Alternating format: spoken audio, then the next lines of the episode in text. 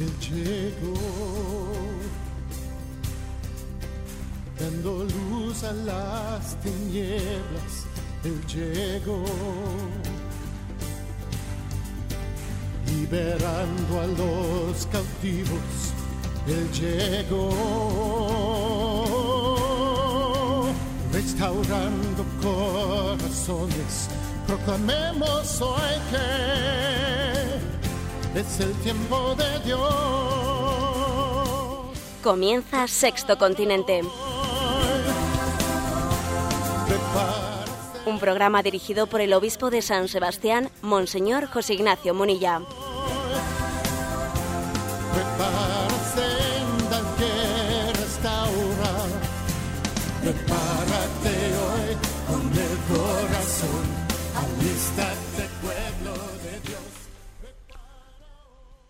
Un cordial saludo a todos los oyentes de Radio María. Un día más, con la gracia del Señor, vamos a desarrollar este programa de Sexto Continente. Lo hacemos en un día especial. Ayer celebraba la Iglesia la ascensión de Jesucristo a los cielos y celebraba la Jornada Mundial de las Comunicaciones. Recuerdo haber predicado en el día de ayer que Jesús asciende a los cielos y con su marcha se concluye la revelación. El mensaje que venía a traer del Padre ya nos lo comunicó, nos lo entregó, nos lo puso en nuestras manos. Asciende a los cielos y ahora Jesús se queda mudo, por decirlo de alguna manera. Nos entregó su palabra y se quedó mudo, marchó al Padre. Ahora somos nosotros los altavoces de su palabra. Pongámosle voz a su palabra. La jornada de la mundial de las comunicaciones se celebra en el día de la ascensión precisamente porque Jesús, ascendiendo a los cielos, nos pone en nuestras manos el decir, comunicar, entregar la palabra recibida. No somos dueños de esta palabra. Es una gracia el haberla recibido. No podemos poseerla, no podemos quedarnos con ella. Es una mm, verdadera vocación a la, a la comunicación de la palabra de Dios la que hemos recibido y eh, estamos en vísperas de, Pentecostés. Tenemos siete días. Os invito a que hagamos un septenario muy especial, un septenario mm, preparando la llegada del Espíritu Santo. Yo hoy voy a comenzar el programa haciendo una oración al Espíritu. Ven Espíritu Santo, envía tu luz desde el cielo, Padre amoroso del pobre, don en tus dones espléndido, luz que penetra las almas, fuente del mayor consuelo. Ven, dulce huésped del alma, descanso de nuestro esfuerzo, tregua en el duro trabajo, brisa en las horas de fuego, gozo que enjuga las lágrimas y reconforta en los duelos. Entra hasta el fondo del alma, divina luz, y enriquecenos. Mira el vacío del hombre si tú le faltas por dentro. Mira el poder del pecado cuando no envías tu aliento. Riega la tierra en sequía, sana el corazón enfermo, lava las manchas, infunde calor de vida en el hielo, doma el espíritu indómito, guía al que tuerce el sendero. Reparte tus siete dones según la fe de tus siervos. Por tu gracia, por tu bondad y tu gracia, dale al esfuerzo su mérito salva al que busca salvarse y danos tu gozo eterno. Amén. Os invito, pues, como os decía, que hagamos de este septenario, estos siete días que nos faltan para Pentecostés, que hagamos una, una oración. Pidamos cada día uno, de esos siete sagrados dones. Hagámonos mendigos del Espíritu Santo. Preparémonos para un gran acontecimiento que tendrá lugar el próximo domingo. No lo olvidéis. Están convocados asistirán en un encuentro histórico el presidente de la autoridad palestina, Mahmoud Abbas, y el presidente del gobierno de Israel, del Estado de Israel, Simón Pérez, van a acudir a la Santa Sede, al Vaticano, y tendrán el día de Pentecostés una jornada, un encuentro de oración con el Papa.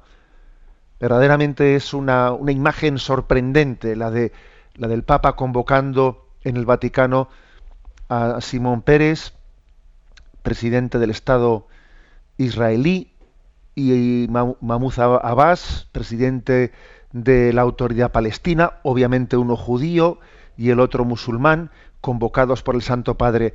El día de Pentecostés, el día en el que el Espíritu Santo es capaz de suscitar la unión de todo el género humano, bueno, pues estamos en oración. Es una semana intensa de oración, porque aquí, señores, se están moviendo cosas grandes, cosas importantes. Se están moviendo los hilos de la historia. Y es el Espíritu Santo el que los mueve. Bueno, pues hecha esta introducción que ha sido un poquito más larga de lo habitual, pero es que también el momento en el que vivimos de preparación a Pentecostés así lo requería, vamos a que sea de una manera sencilla a dar pie a, a dar respuesta, como solemos hacer en un primer momento, las preguntas que nos han llegado al correo sextocontinente arroba radiomaria.es y o también a través de las que hemos recibido por la cuenta de Twitter arroba obispo Munilla o por la cuenta de Facebook está en nombre de José Ignacio Munilla. A través de ellas intentamos interactuar. Pido disculpas también a los oyentes que no siempre uno puede eh, responder a todo, pero como confiamos que las preguntas de uno hagan bien a todos, pues bueno, pues adelante. nos van a ir formulando desde, desde Madrid eh, las preguntas que hemos seleccionado. La primera es un oyente que firma como Suso y nos pregunta, en primer lugar, gracias por su programa, pues me hace mucho bien. Tengo una duda que desde hace tiempo y es la siguiente. Al que no sabe leer y escribir se le llama analfabeto, al que no tiene cultura se le llama inculto, porque al que no conoce a Dios se le llama ateo. ¿No sería más propio que se le denominase inculto religioso? Gracias. Bueno, yo creo que hay que distinguir los conceptos. ¿eh? Eh, la palabra ateo no se, le, no se le aplica a quien no conoce a Dios o que tiene cierta ignorancia religiosa, sino a quien ha rechazado explícitamente la existencia de Dios. ¿eh? Por lo tanto, la palabra ateo supone no solo un, un, desconocimiento, sino un rechazo explícito. Eh, hay que distinguir la palabra ateo de la palabra agnóstico. Agnóstico es aquel que afirma que no poder conocer, o sea, que nosotros no podemos conocer a Dios, no podemos decir nada de lo trascendente. Por lo tanto, el hombre tiene que renunciar a hablar, a hablar de, de Dios y de lo sobrenatural, porque está, digamos, más allá de sus posibilidades. Luego somos agnósticos. No es que neguemos, el agnóstico no es que sea ateo, no niega explícitamente, pero dice que no se puede decir nada del más allá. ¿eh? Una cosa es ateo que es una negación explícita, otra cosa es agnóstico, que es un, eh, negar que se pueda hablar de Dios, Dios está en otro ámbito que no podemos hablar de él, y otra cosa es lo que dice eh, nuestro oyente, lo que es la ignorancia religiosa. Ah, por falta de formación religiosa, etcétera, pues uno puede tener un conocimiento muy imperfecto. ¿eh? un conocimiento muy imperfecto, pero no ha llegado a hacer, hacer una, un rechazo explícito como el ateo o no ha llegado a hacer un, eh, pues una, una manifestación de no poder hablar de Dios como el agnóstico, ¿no? Sino, bueno, pues digamos que el ignorante, que, todos lo somos un poco, dicho sea de paso, ¿eh? pues se mueve en un no conocer a Dios pues como debiera, ¿no? Como debiera conocerlo. Damos paso al siguiente, al siguiente oyente. Rafa desde Melilla pregunta, mi pregunta es la siguiente. ¿A qué se refería Cristo en el pasaje evangélico del capítulo séptimo de San Lucas? En aquel tiempo dijo el Señor, ¿a quién se parecen los hombres de esta generación? ¿A quién los compararemos? Se parecen a unos niños sentados en la plaza que gritan a otros, Tocarnos la flauta, tocamos la flauta y no bailáis, cantamos lamentaciones y no lloráis. Vino Juan el Bautista, que ni comía ni bebía, y dijisteis que tenía un demonio. Viene el Hijo del Hombre que come y bebe y decís, mirad qué comilón y qué borracho, amigo de publicanos y pecadores.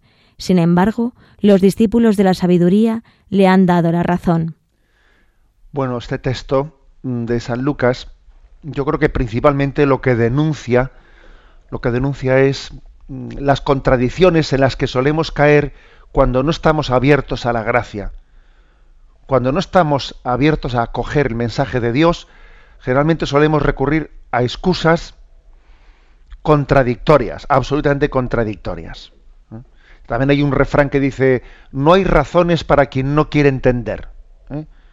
Entonces, pues Resulta que vino Juan Bautista, que Juan Bautista pues, se caracterizaba por su, por su tono, digamos, austero, penitencial, y en vez de acogerle, porque era el profeta penitente, eh, pues se, se, caracterizaba por ello, o por lo menos así era presentado ante los demás, vivía en el desierto, eh, se alimentaba eh, con miel silvestre, etcétera, vestía de una manera verdaderamente pobre. Bueno, pues fue rechazado diciendo, va, este está, algunos decían es un loco, es un loco, o está poseído por el demonio. Viene Jesucristo, que no vive en el desierto, no vive en el desierto, sino que vive en medio del pueblo, convive con el pueblo, eh, come con la gente, eh, entra en las casas, etcétera. Este es un comilón y un borracho. Fíjate cómo convive con la gente. Mira, cómo está. Bueno, entonces, ¿en qué quedamos? ¿Mm? Eh, este texto, por lo tanto, desenmascara, desenmascara la tendencia que existe en nosotros a recurrir al juicio, al juicio al prójimo cuando en el fondo lo que no queremos es abrirnos a recibir lo que Dios quiere darnos. Tenemos un mecanismo de defensa que es acusatorio, mm, pretendiendo justificar el no abrirnos a la gracia. Alguien te dice algo, alguien te quiere transmitir, eh, y entonces tú en vez de abrirte humildemente a recibirlo, ya ponemos, ¿no? Ponemos en, en marcha una máquina, una máquina de juzgar ligeramente ¿eh? superficialmente al prójimo que pretende justificarme de no haber acogido la gracia que Dios venía a transmitirme. Esto es lo que quiere decir este texto. ¿eh? Quiero que es una, llamada a que estemos abiertos a la gracia y a que no nos no pretendamos eh, justificarnos, ¿no? Justificarnos de nuestra no acogida a la gracia, pues inventando falsas razones justificatorias. Adelante con el siguiente oyente. Carlos desde Madrid nos pregunta Estoy leyendo el libro de los números. En un momento dado llegué al capítulo 15, versículos 32-36, que dice lo siguiente. Estando los hijos de Israel en el desierto, se sorprendió a un hombre que andaba buscando leña en día de sábado. Los que le sorprendieron buscaban buscando leña lo preguntaron a Moisés, a Aarón y a toda la comunidad. Lo arrestaron porque no estaba determinado lo que había que hacer con él. El Señor dijo a Moisés, que muera ese hombre, que lo apedree toda la comunidad fuera del campamento. Toda la comunidad lo sacó fuera del campamento y lo apedrearon hasta que murió, según había mandado el Señor a Moisés. En este tipo de pasajes bíblicos me hacen dudar en mi fe, porque tengo la sensación de meterme en un laberinto sin salida. ¿Qué me puede aconsejar? Muchas gracias. Bueno, la verdad es que con cierta frecuencia suelen, eh, solemos recibir en el programa este tipo de, consultas mm, que se sienten como un tanto escandalizadas ¿no? de, de, haber leído pues algún texto en el Antiguo Testamento bien sea pues un salmo, un texto, etcétera, en el que eh, pues se, refleja una crueldad inusitada, ¿eh? como este pasaje del libro eh, del libro de los Números, que en el que este este hombre que estaba buscando leña, pues para el hogar el sábado, el día que había descansar, había que había descansar es apedreado o otros textos, por ejemplo, recuerdo algún otro texto en el que habla de, la victoria de Israel que pudo eh, estrellar los niños, eh, los niños de pecho de, del pueblo vencido contra la roca, estrellar sus cabezas contra la roca. Bueno, vamos a ver, ¿cómo, cómo interpretar estos textos?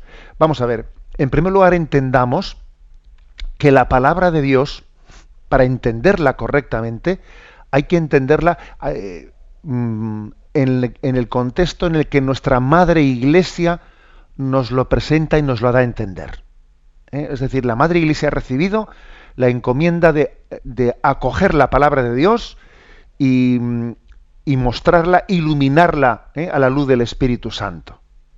Por lo tanto, la pretensión de, de una comprensión, un, digamos, por libre de la palabra de Dios, a uno le puede llevar a liarse la cabeza innecesariamente y no sacará la luz que debe de sacar. Y precisamente pues la proliferación de las sectas tiene su origen en una lectura unilateral de la palabra de Dios fuera eh, de, la, de, la, tradición en la que el Espíritu Santo durante dos mil años eh, nos ha guiado en la correcta interpretación de la palabra de Dios. ¿Mm? Leer la palabra de Dios, no digo que uno no puede leer la, la Biblia directamente, ¿eh? bueno, pues, lejos de mí tal interpretación, digo la pretensión de comprender, no digo de, leer, ¿no? sino de comprender la palabra de Dios, ¿no? al margen de la tradición de la Iglesia, pues nos, va a llevar, como decía Carlos, nuestro oyente, a muchos laberintos. Eh, que, que pueden parecer contradictorios. El Antiguo Testamento es una preparación para la llegada de Jesucristo. Nosotros leemos el Antiguo Testamento desde, desde el Nuevo Testamento. Y Jesucristo eh, supera el Antiguo Testamento supera. Hasta ahora se os ha dicho, ojo por ojo y diente por diente, pero yo os digo, al que te pega en una mejilla, ponle la otra, etcétera. Es decir, el antiguo, en primer término, digamos que Jesucristo no ha venido a derogar el Antiguo Testamento, sino a darle cumplimiento, pero al mismo tiempo dándole cumplimiento lo supera. ¿Mm? Lo supera plenamente. ¿Por qué la Iglesia cuando selecciona los textos de la palabra de Dios y, los introduce en la liturgia, en la liturgia de las horas, en la, liturgia del domingo, etcétera, ¿por qué la Iglesia no ha puesto textos, no ha seleccionado textos como este que ha puesto el oyente? Bueno, pues la Iglesia eh, lógicamente no se considere que este texto no sea palabra de Dios, no, es palabra de Dios como todos los textos, pero es que la Iglesia pedagógicamente como madre dice, este texto no lo voy a introducir pues en la liturgia que se proclama eh, los domingos porque puede prestarse a confusión, porque necesita toda, eh, pues toda una, eh, una, una, explicación contextualizándolo, etcétera, que, que, que, puede ser excesiva pues para una proclamación litúrgica. Por eso es muy importante confiar en que la palabra de Dios le ha sido entregada a la Iglesia para su predicación. Jesús ha ascendido a los cielos y ha pedido a sus discípulos que prediquen esa palabra de Dios, que la expresen. Fijaros bien que no, no, les ha dicho eh, repartid muchas, eh, muchas Biblias. A ver, es que no es esa la cuestión. Eh, la predicación no consiste en repartir Biblias, no, sino en leer la Biblia a la luz del Espíritu Santo en el seno de la tradición de la Iglesia. Porque la mera, la mera repartición de la Biblia para que sea leída fuera de la tradición de la Iglesia, pues puede prestarse pues a lo que el oyente dice. Esto es pues, como una especie de cajón desastre en el que cada uno saca un, saca un versículo, lo contradice con el anterior y, y, entonces en vez de hacer una lectura iluminada por el Espíritu Santo, lo que hace es una lectura que no que no está asistida ¿no? Por, esa, por ese fuego del Espíritu que Jesús prometió que nos asistiría. Yo os daré el Espíritu Santo y Jesús se lo prometió ¿no? a sus apóstoles, os daré el Espíritu Santo para que os vaya iluminando todo lo que os he dicho, para que vayáis teniendo la luz para interpretar la palabra de Dios. Adelante con el siguiente oyente. Diego desde Murcia nos pregunta, últimamente se han puesto de moda las experiencias cercanas a la muerte, también conocidas como ECM. Resulta que los científicos han comenzado a estudiarlas seriamente porque no se explican por qué existen miles de personas que tras ser reanimadas tras un estado de coma profundo coinciden en hablar de estados de paz profundos, de seres de luz que salen al encuentro, de haberse encontrado con familiares también fallecidos, de conciencia aérea sobre la habitación en la que acababan de morir mientras que la minoría restante coincide en hablar de tormentos y muy malas sensaciones. Me preguntaba si estos testimonios tienen algún valor teológico o pueden servir de orientación para un católico. ¿Cuál sería su comentario al respecto?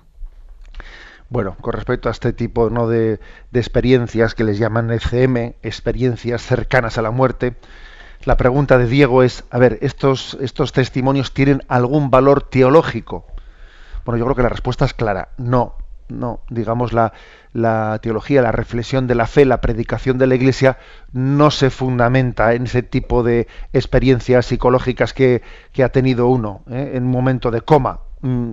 La palabra de Dios, mejor dicho, la, la, predicación de la Iglesia se basa en la revelación de Dios. La revelación de Dios que, que se expresa en la palabra de Dios leída en, en, la tradición de la Iglesia, como he dicho en la pregunta anterior, ¿no? respondiendo al oyente anterior.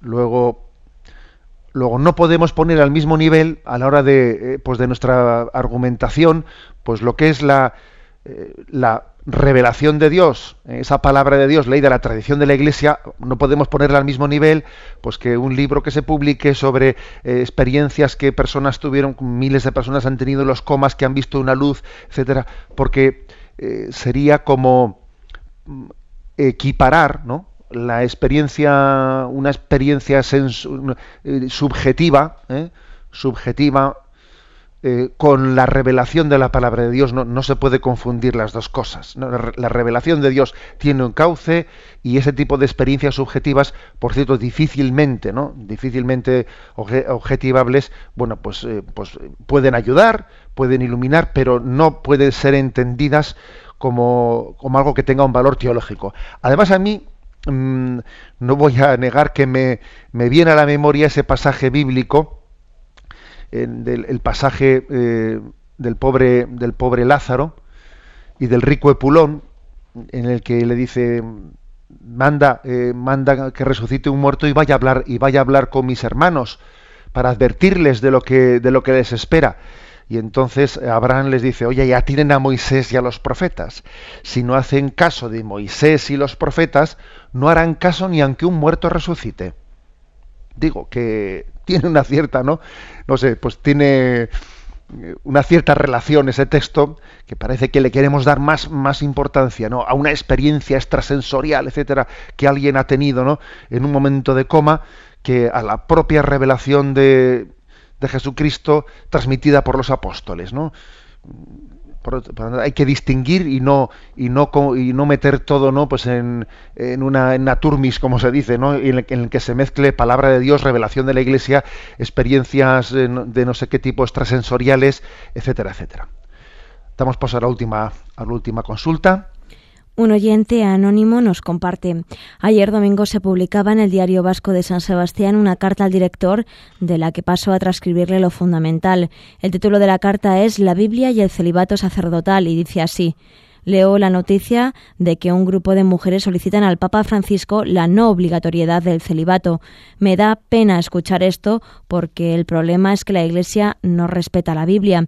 ¿Acaso no se dan cuenta que San Pedro estaba casado, puesto que el Evangelio nos habla de la curación de su suegra, y que San Pablo afirma en varias ocasiones que los obispos tienen que tener una sola mujer? Una vez más, el Vaticano no es fiel a la Biblia. Me gustaría que nos diese alguna orientación sobre cómo contestarla. Bueno, sí, también yo leí esa carta en el día de ayer eh, y, me, vamos, la verdad es que me llama la atención, ¿no? Que hasta qué punto puedes llegar a ser atrevida, ¿eh? a veces incluso falta de respeto. Pues una lectura, una lectura unilateral fuera de la tradición de la Iglesia de la palabra de Dios, que es que además suele ser siempre leer versículos sacándolos de contexto, muy propio del mundo, ¿eh? del mundo de las sectas leer versículos y los saco de su contexto. ¿eh? Entonces, claro, pues este, este lector decía, el Vaticano no es fiel a la Biblia, porque fíjate, San Pedro estaba casado, ¿eh? y San Pablo afirmaba eh, que los obispos tienen que tener una sola mujer, luego los obispos tenían, tenían, tenían esposa, luego, ¿de dónde viene, de dónde viene pues el tema del celibato? Se lo ha inventado la Iglesia, etcétera. Bueno, vamos a ver, aunque es cierto que el celibato es una ley eclesiástica, o sea, no, no es, no es algo de ley divina, sino que es, una ley eclesiástica, en honor a la verdad hay que decir que, que tiene muchas razones, ¿no? Tiene muchas razones eh, de adecuación al, al mensaje de Jesucristo. En primer lugar, sobre todo, no hay que olvidar que Jesucristo, él fue célibe. A ver, Jesucristo fue célibe. Él vivió su, su proclamación del reino, la transmisión de su mensaje, la vivió desde un corazón célibe. O sea, mi alimento es hacer la voluntad del Padre, decía él, ¿no? sus afectos estaban puestos, eh, incluso humanos, ¿no? Estaban puestos directamente en el Padre, no a través ¿eh? de, de, un amor que es legítimo, pero que, pero que es una vocación particular, que es la, de, la del matrimonio. Jesucristo fue célibe. Y no solo eso, sino que hay bastantes pasajes evangélicos en los que él habla también de, esa renuncia. Por ejemplo, el texto que dice, eh, os aseguro que nadie que haya dejado casa, mujer, hermanos, padres e hijos por el reino de Dios quedará sin recibir. Es decir, Jesús habla, habla, bendice, eh, aplaude la posibilidad de que, de que seamos llamados a dejarlo todo por el reino de Dios, incluido, incluido la posibilidad del matrimonio, incluido la, incluido la posibilidad de la maternidad o de la paternidad. ¿eh? son varios los textos, por ejemplo, este que os he dicho de Lucas 18, 28, por ejemplo, este otro texto que dice Mateo 19, 12, en él dice, porque hay eunucos que nacieron así del seno materno y hay eunucos que se hicieron tales a sí mismos por el reino de los dios, por el reino de los cielos. Quien quiera entender que entienda, es decir, Jesús habla de que también había había por lo tanto quienes por el reino de los cielos han vivido eunucos le llama él, ¿no? O sea, han vivido el celibato, ¿eh? han renunciado por el reino de Dios al a formar el matrimonio, a la entrega esponsal con una con un, hombre, con una mujer, por el reino de los cielos. O sea, Jesucristo habla de tal cosa y alaba la posibilidad de que alguien sea llamado, sea llamado ¿no? a, ello. Bueno, pues, mm, por lo tanto, sería decir, es que el Vaticano no es fiel a, eh, no es fiel a, la palabra de Dios. Me parece que es sacar de, eh, o sea, no entender las cosas. Hay que decir que con el paso del tiempo, con el paso de los siglos, eh, la Iglesia poco a poco ha ido avanzando en una vivencia del celibato cada vez más adecuada a ese ideal que en el primer momento vivía Jesucristo. ¿Mm? O sea, desde el primer momento Jesucristo fue célibe y alabó la posibilidad de ser célibes, alabó. No se la pidió obligatoriamente a los apóstoles, pero la alabó. Entonces la Iglesia durante dos mil años ha ido, eh, digamos, creciendo ¿eh? En, esa dirección, en intentar adecuarse al ideal de Jesucristo.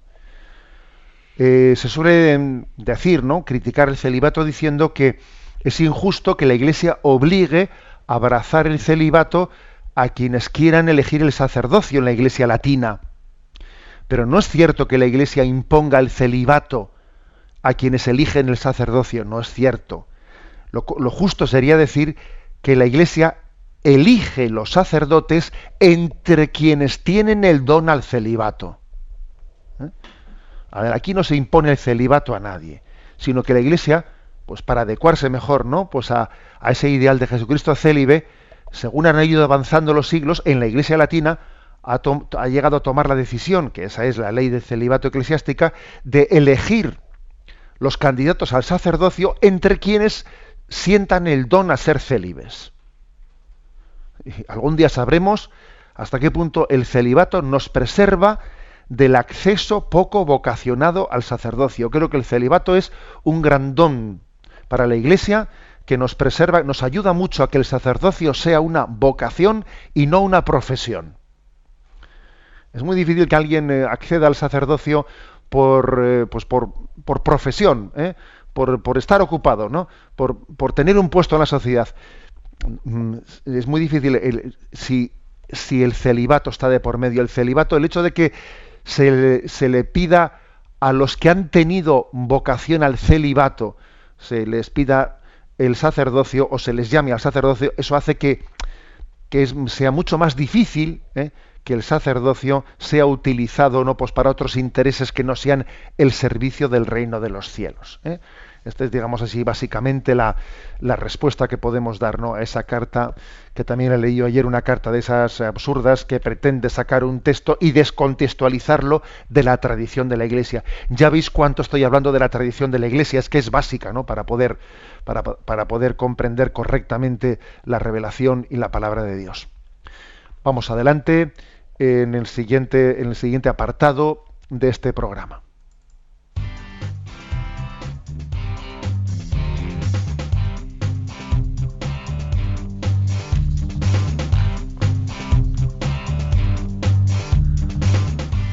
Repasando las redes.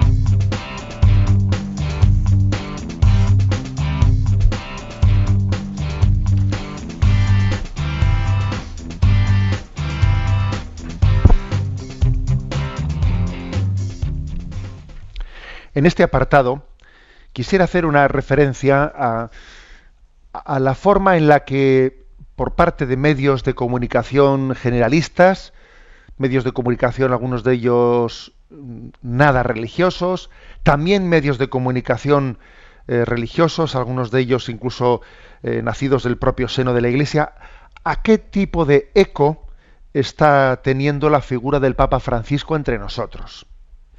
Ya me habéis escuchado muchas veces, yo mm, pues he subrayado que creo que, que la llegada de Papa Francisco pues es pues una jugada magistral ¿eh? del Espíritu Santo que es capaz de, de mover de mover fichas y hacer que muchos corazones que estaban pues en la desafección con la iglesia pues abran su corazón y, y se predispongan de otra manera distinta a escuchar la palabra de Dios. Creo que es una jugada magistral, ¿no? del Espíritu Santo que es capaz de, de, derribar muros, que si un muro fue el del muro, el muro de Berlín, mayor muro todavía es el de la desafección hacia la Iglesia, el del anticlericalismo, etcétera, etcétera. Bien, pero también voy a decir una cosa y es que me preocupa, eh, me llama la atención ver cómo el demonio intenta sacar, eh, sacar partida de todo.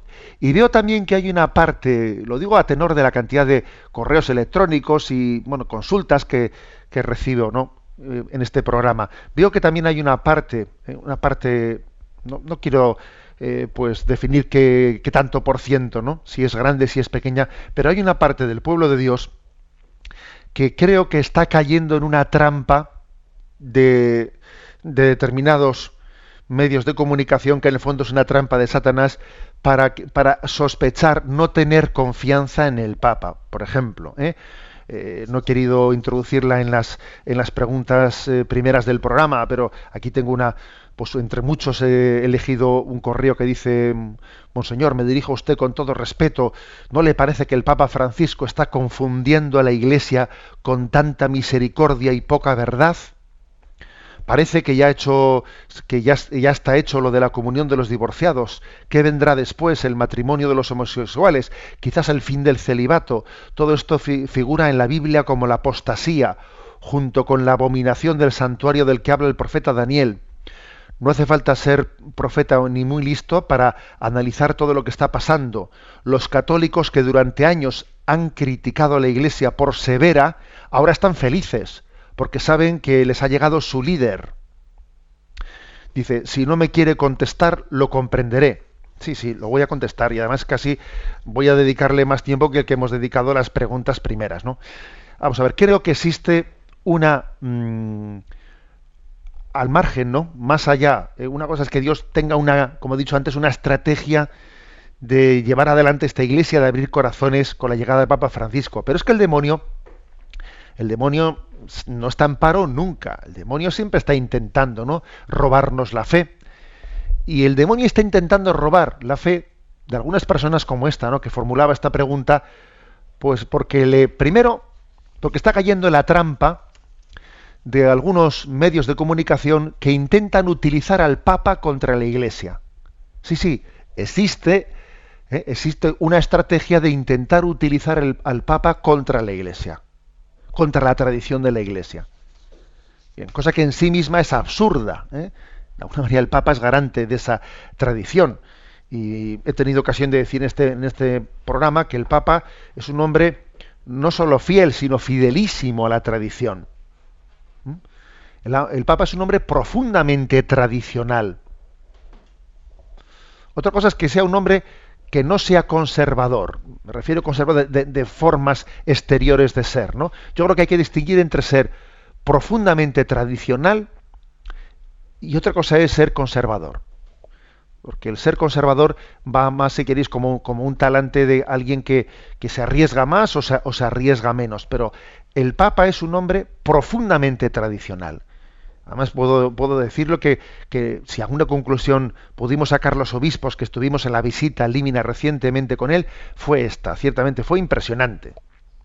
Impresionante la contundencia con la que él nos habló en los encuentros personales que tuvimos con él, eh, de la fidelidad a la tradición de la Iglesia. Vamos, sin dar margen a ninguna, eh, a ninguna ambigüedad de ningún tipo. Pero es que, como digo, es que hay que distinguir entre ser amante y fiel a la tradición con el hecho de ser conservador. El conservador es alguien que tiende a no, no sea, tiende por su tendencia psicológica personal, tiende a no arriesgarse.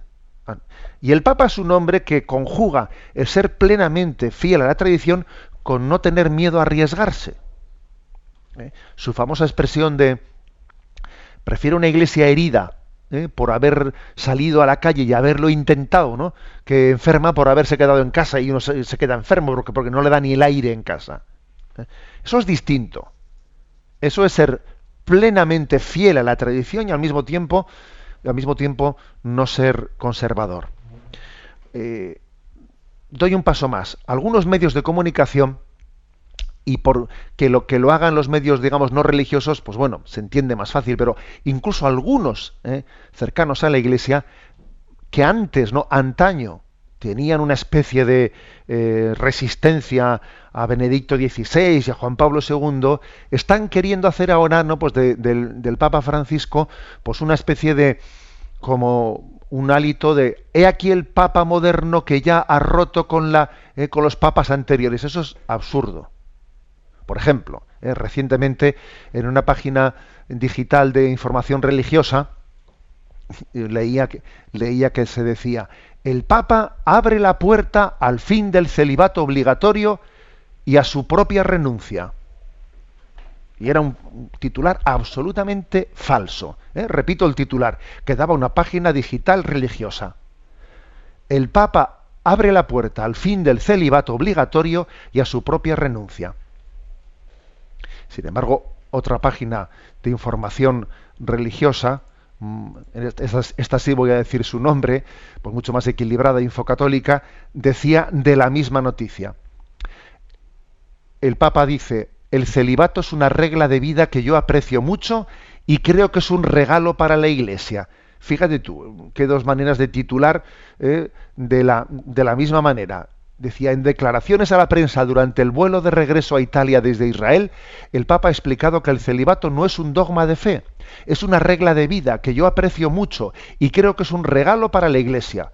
Aunque el Santo Padre ha recordado que hay sacerdotes casados en, los ritos católicos orientales y que la puerta está siempre abierta a tratar el tema, ha advertido que en este momento hay otros temas sobre el tapete. Además ha asegurado otros temas, bla, bla. Bueno, vamos a ver, o sea, fijaros de qué manera, de qué manera determinados medios de comunicación utilizan al Papa contra la tradición de la Iglesia. Es falso que el Papa haya abierto la puerta al fin del celibato obligatorio. Eh, lo que el Papa ha dicho es que dentro de la Iglesia católica existe el celibato en la Iglesia latina, que somos la gran mayoría de la Iglesia católica, y existe el celibato eh, opcional en la Iglesia, en las iglesias católicas de rito oriental. ¿eh? Por lo tanto, es una puerta que no está cerrada, porque existen las dos tradiciones dentro de la Iglesia. Aunque nosotros nos hayamos acostumbrado aquí a ver únicamente el celibato, eh, la ley del celibato en la Iglesia eh, latina, pero la Iglesia no ha dicho, perdón, el Papa no ha dicho que él abre la puerta al fin del celibato. No, no. Ha dicho que él ama profundamente el celibato y que ese tema no está encima de la mesa ahora. Entonces, ¿Qué ocurre? Que algunas personas caen en la estrategia manipulatoria, manipuladora, de este tipo de medios de, comunicación que pretenden utilizar al Papa contra la Iglesia. Y fácilmente caen, ¿no? en ese tipo de manipulaciones y les hacen desconfiar del Papa y entonces pues es que y luego vienen algunos con, con, supuestas revelaciones de que si la Virgen se ha aparecido en un sitio y que si ha dicho que no sé qué, que el anticristo, que no sé qué y, y le estamos dejando a Satanás hacer su, su caldo gordo. creo que hay que desenmascarar ¿no? esta especie de utilización que, se, que está teniendo una parte de los medios de comunicación que utilizan al Papa contra la Iglesia, pero más me preocupa, más que ese intento de manipulación, me preocupa que haya católicos que caigan en esa, eh, en esa trampa. Creo que tenemos que ser plenamente confiados ¿no? pues en, que el Espíritu Santo ha puesto al Papa Francisco eh, pues en este momento de la historia mm, dando eh, un plus de conjugar la fidelidad plena, absoluta y total a la tradición de la Iglesia inequívocamente, ¿no? Quitémonos de la cabeza que si ni en la comunión a los divorciados, que si ni el fin del celibato, que si nada, o sea, es, todo eso son sencillamente eh, distorsiones que por otra parte yo entiendo, eh, entiendo que si los que estamos un poco sobreexpuestos a los medios de comunicación sabemos muy bien que es fácil sacar una palabrita de contexto de una persona. Ahora mismo, si después de esta hora de intervención mía en este programa de Sexto Continente, si alguien cogiese, intentase eh, a ver qué palabras saco de contexto de lo que ha dicho José Ignacio para intentar hacer un titular, si es que es muy fácil, es que es muy fácil hacer eso. Pero creo que, por lo tanto, tenemos que tener plena confianza en que el Papa eh, está mm, llevando a la Iglesia, ¿no? en, este, en estos inicios del, tercer milenio hacia una nueva evangelización en plena fidelidad eh, a la tradición de la Iglesia. Pero no confundamos el ser plenamente fiel a la tradición de la Iglesia con ser conservador, con tener miedo a, mostrarse al mundo, a, salir con, con, los riesgos que eso, que eso conlleva. Pues porque, lógicamente, quien sale fuera se puede tropezar y le pueden llover críticas, etcétera, etcétera. Pero es que no hemos salido para guardar la palabra de Dios. O sea, Dios no nos ha elegido para guardar la palabra de Dios bajo tres llaves. Alguno hubiese dicho, no, es que, a ver, los, medios, los medios de comunicación, pues no todos son compatibles. Puede estar, puede estar un papa en Twitter, puede estar un papa. A ver, el propio Benedicto XVI fue el que decidió estar en Twitter. El propio Benedicto XVI fue el que decidió eh, presentar su renuncia eh, de alguna manera introduciendo ¿no? pues esa novedad, por lo menos en este momento histórico, introduciendo esa novedad de que, de que el sucesor de Pedro pudiese ser reemplazado, ¿no? Pues para que así pudiese gobernar con más energía. O sea, es decir, no es verdad que, que determinadas novedades hayan nacido con el Papa Francisco. No, no es verdad. Nacieron con Benedicto XVI, nacieron con Juan Pablo II. Es que nos olvidamos de las cosas enseguida. Aquí parece como que Juan Pablo II y Benedicto XVI no hubiesen eh, ellos aportado ningún tipo de novedad. Aportaron novedades importantísimas. Lo que pasa es que los medios de comunicación no, no se hicieron eco de ellas como se están haciendo actualmente. ¿eh? Luego, plena confianza en el sucesor de Pedro. Y ojo con que el demonio eh, nos, nos, haga caer en esta trampa de utilización del Papa contra la propia, contra la propia Iglesia. Bueno, vamos a, en este momento a introducir una canción guerrera, si me permitís, una canción guerrera de nuestro cantante Juan Luis Guerra.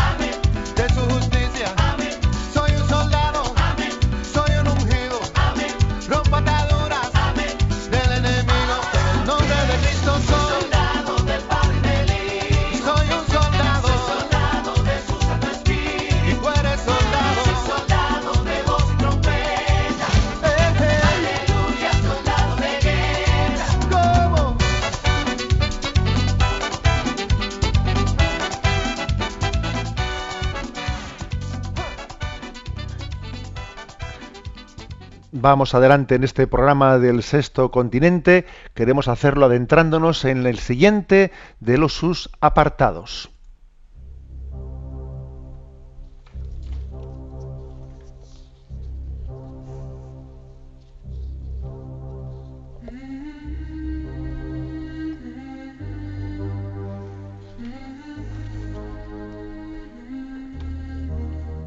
Hasta el viento y el mar le obedecen.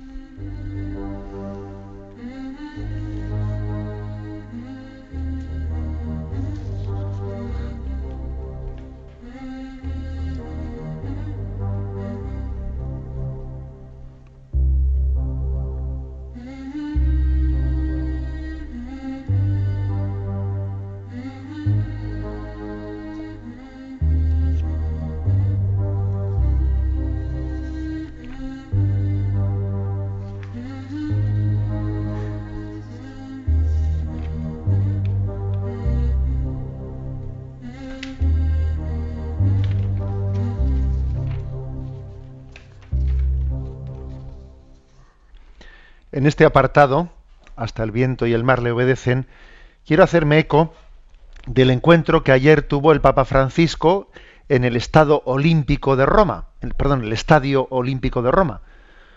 Nunca un papa había estado en este lugar de grandes acontecimientos deportivos y allí se encontró con 50.000 personas llegadas desde 52 países pertenecientes a la renovación carismática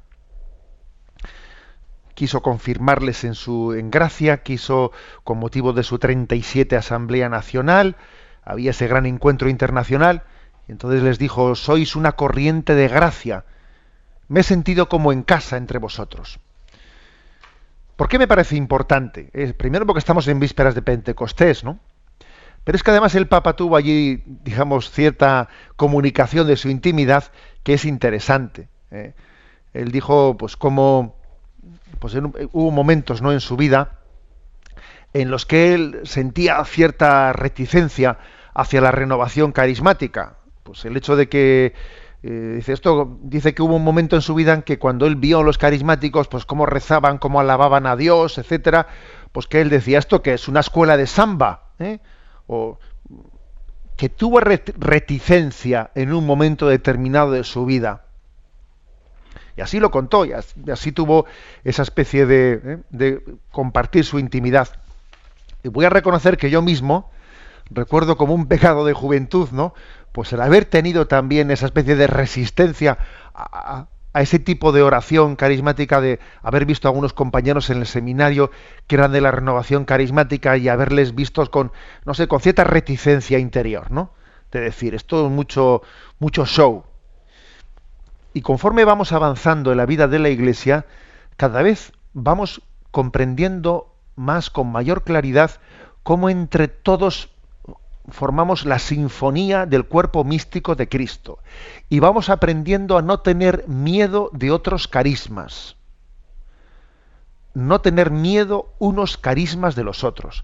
Creo que esto ha sido fundamentalmente Juan Pablo II, San Juan Pablo II, creo que fue el Papa que, que llegó al encuentro entre todos los carismas de manera que nos quitésemos el miedo o los juicios, los juicios superficiales unos de los otros.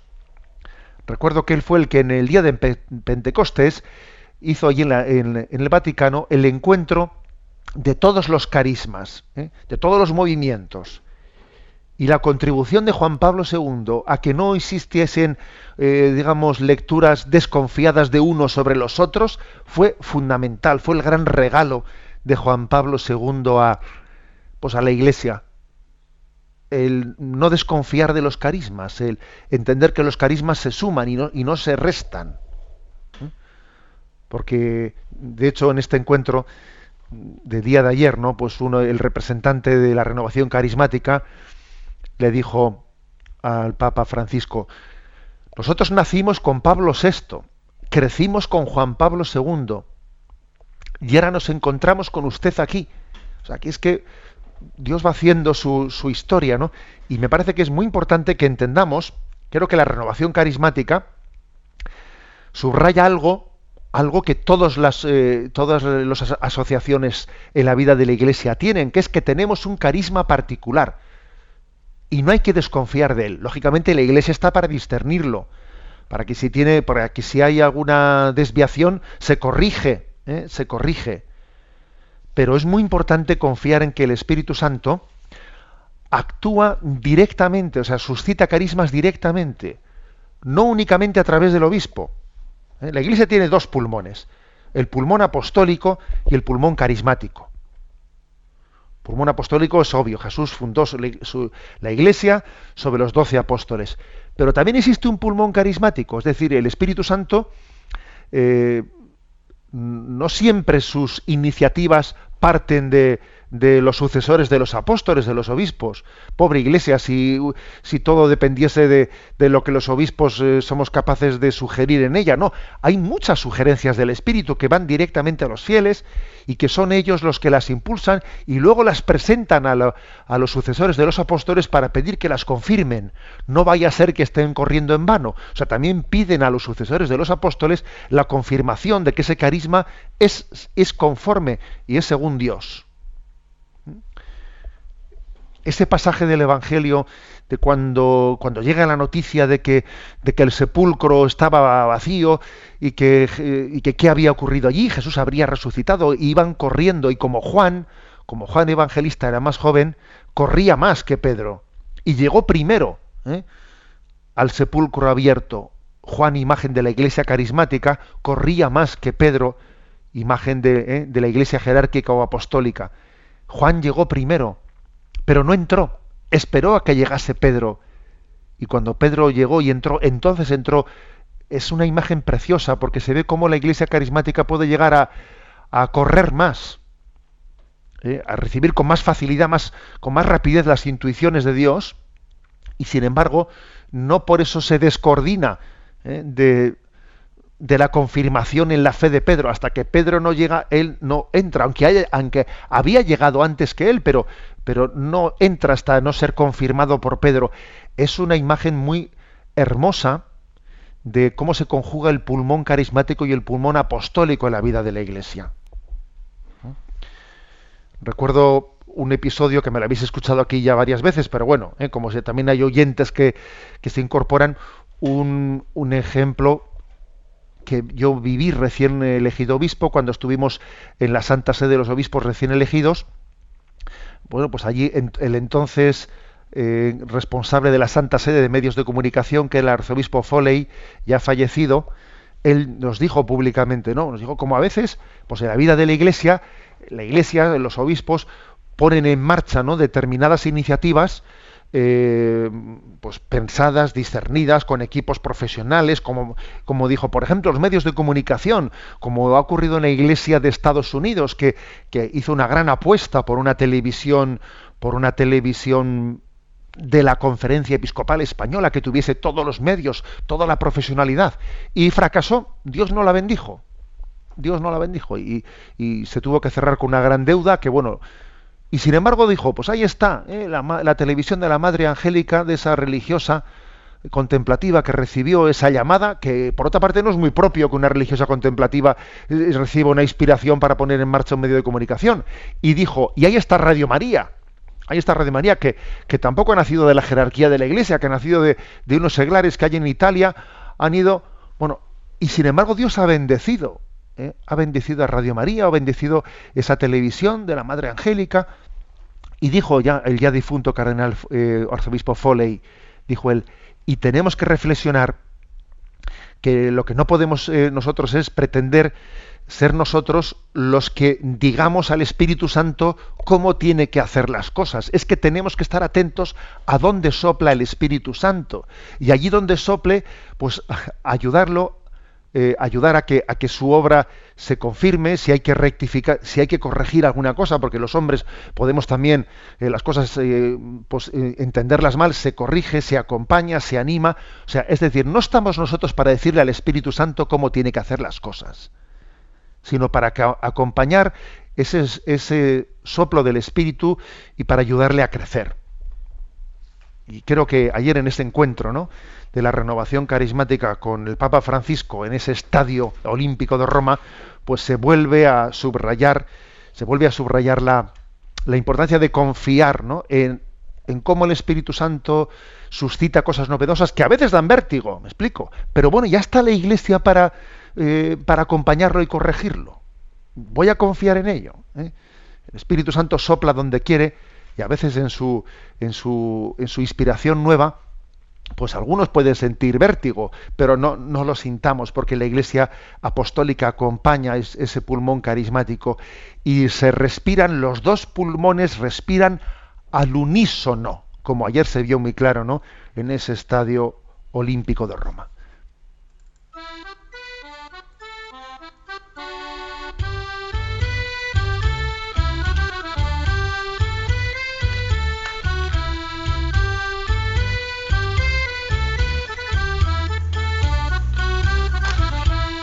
Una gota en el océano.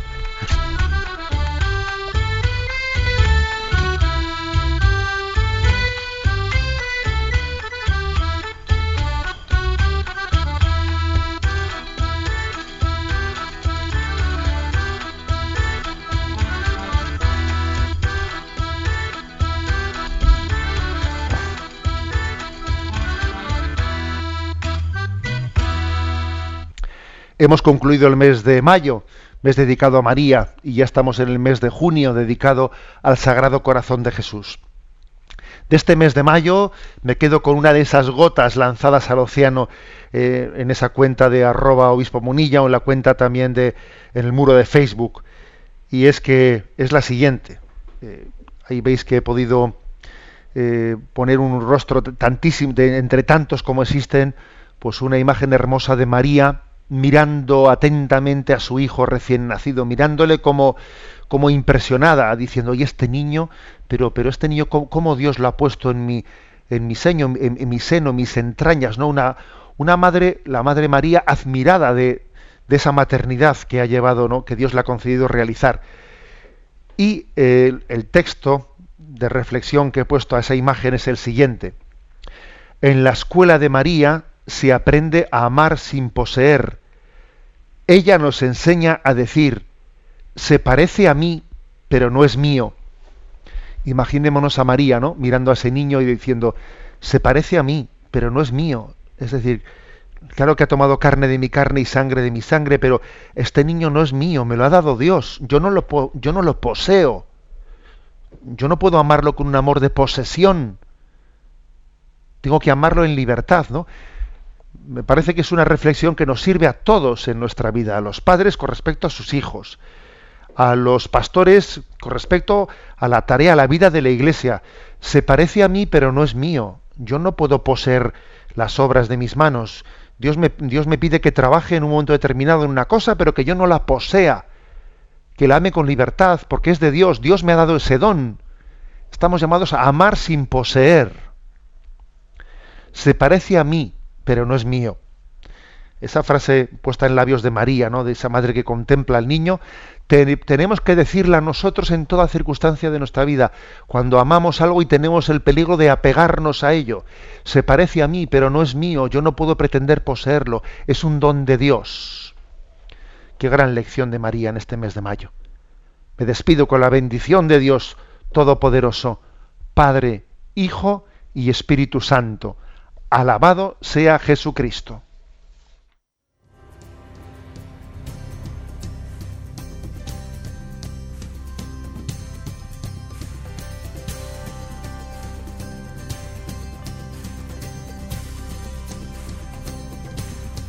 Él llegó, dando luz a las tinieblas. Él llegó liberando a los cautivos, Él llegó, restaurando corazones, proclamemos hoy que